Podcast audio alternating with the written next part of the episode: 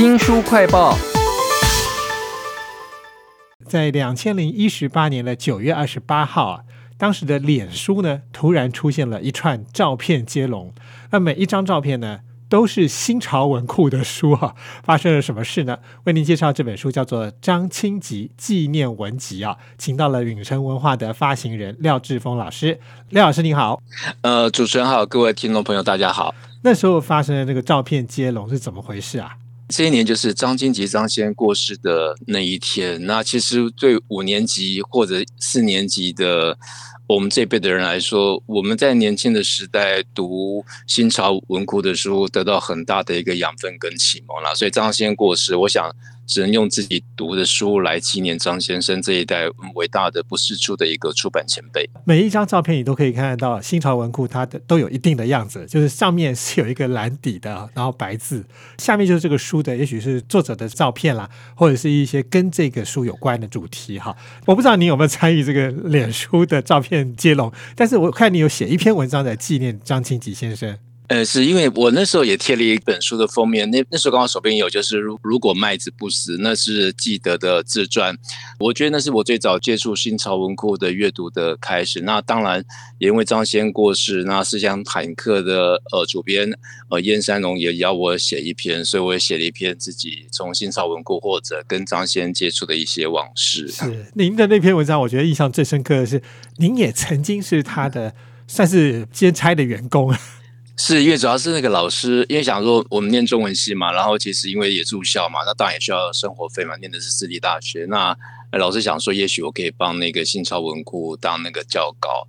然后赚一点生活费，但是教稿其实也没那么容易。那我那时候其实花了很多时间，但后来更想看更多书，所以我做了两本之后，我就没有再接稿了。在这本张清吉纪念文集里头，我们知道了几件事情。第一，就是大家都很熟知的新潮文库是张清吉先生他所创立的哈。那张清吉本人又是一个什么样的人呢？其实我们要看他的纪念文集才会知道。诶，因为两千零一十八年九月二十八号，这个张清吉先生过世哈。已经五年以上了，为什么书到现在才跑出来啊？呃，其实这个书是讲，就是因为其实呃张先过世的时候，我的老师中正高中退休的国文老师曹永老师，他那个时候呃就想帮张先出这本纪念文集，因为其实台湾就是很多不管政坛啊、文坛啊，或者谁过世，其实都会有一本纪念文集出来。但这样一个出版人，我觉得他那个时代的意义不太一样。但是为什么花五年啊？当然，因为这个其实呃。这个新潮文库从创立到现在，那中间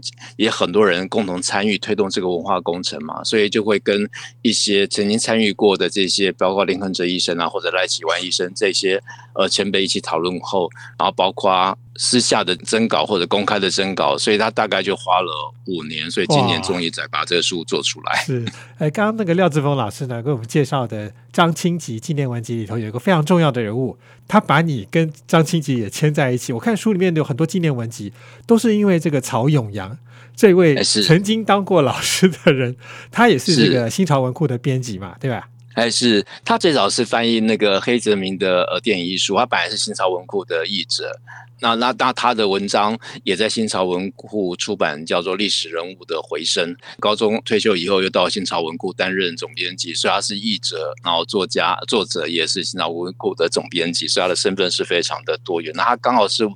我高中的国文老师。那我我觉得我我们当年在课堂上，我们听到了很多文学的掌故啊，文学的故事，作家人生故事，我觉得得到一个不同的一个面向，我觉得那是非常。呃，丰收的一年，是我也是第一次用纪念文集的方式来认识一个我不太熟悉的人哈。虽然我们大家都很熟悉那个新潮文库的样貌哈，张清吉先生呢，在这本书里头是什么样的样貌呢？那么多的纪念文集里头，当然有我喜欢的，比如说非常感性的哈，有一篇是他的老员工李小华。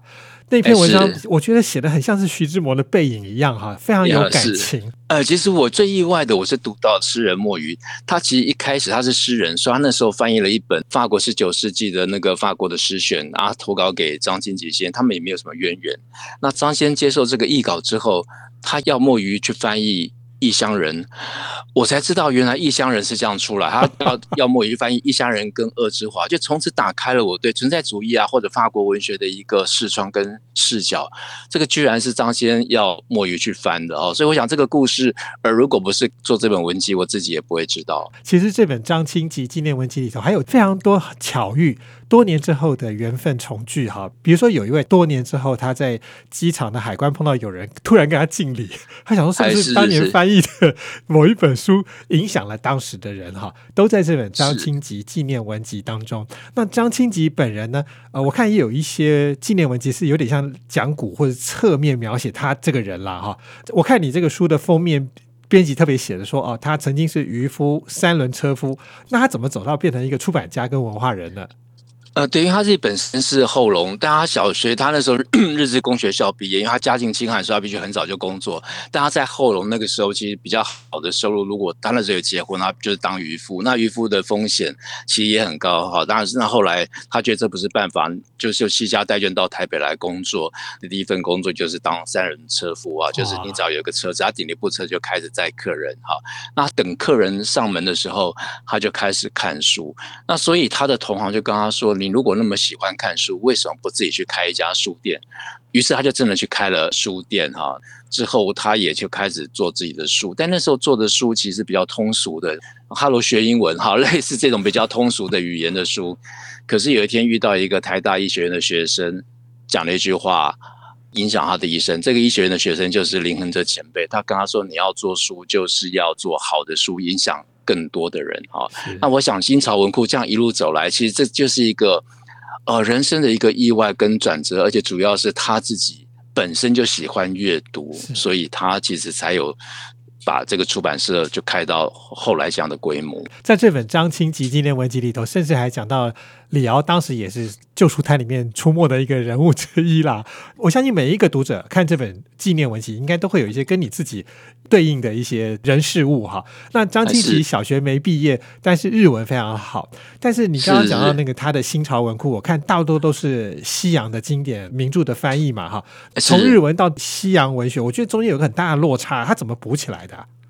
呃，是我这稍微补正一下，就其实他是呃日本日治工学校时候毕业，但是他小学三年级的时候，他遇到他的老师叫大藏先生哈，就鼓励他多读书，所以他那时候读很多日文的书籍，他对世界文学的或者对知识的文艺的知识从这个日日文来的，所以他后来可以透过日文去读很多，不管是西洋的，那包括也包括日本的这些作家啦，不管是呃呃芥川龙之介他们的作品啊，那所以他其实是用语言去打开了另外一个世界。那新潮文库在一个出版。或文化沙漠的时代，其实透过这样一再一次的转移，其实也打开了一个呃视野。那所以后来出版人也可以在这个基础上重新。翻译这些经典，那用更好的译本来服务更多的读者。是我看他做书是非常认真的，他常常要跑日本，然后去找那些书，甚至有一篇论文在这一本纪念文集里头，是说二次翻译是一个非常重要的主轴哈。那廖志峰老师，您自己本身也是出版人嘛，很了解出版的甘苦。你觉得看到这些纪念文集里头的张清吉啊，当年他做了哪一些事情是现在的出版人看了也觉得哦？非常的有感的呢，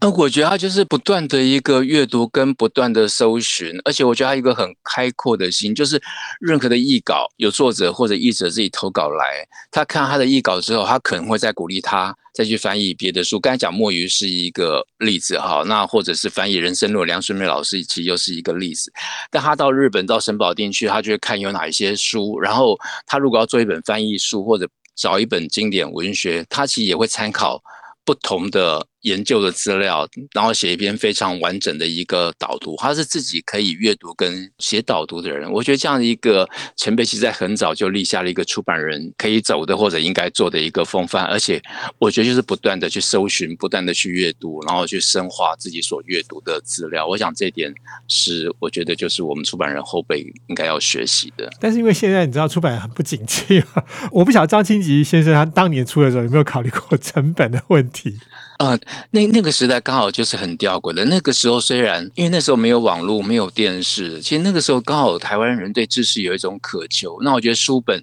就是一个打开知识渴求的一个呃缺口跟窗口。所以那时候大部分的书，你觉得是冷僻的，在当年或者我们这辈的文经，每个人都朗朗上口。以现在的标准来说，几乎。很多都是所谓的畅销书，那所以他才可以才持续的出书，然后因为有这样的一个呃源源不绝的一个读者跟需求，所以他新潮文库才可以一直一直出，出到后来出到五百多号。那当然后来因为时代也改变了，然后网络也起来了，然后电脑三 C 产品也占据我们很多的时间。那我想纸本并不是我们知识的唯一的一个来源。是在这本张清吉纪念文集里头，还有很多的名人。曾经跟新潮文库相遇哦，都要谢谢张清吉先生当年做的这个出版的努力啊，也非常谢谢出版了这本书的允城文化的发行人廖志峰廖老师，谢谢您，谢谢您，谢谢主持人，也请记得帮我们新书快报按个赞、分享以及留言哦。我是周翔，下次再会。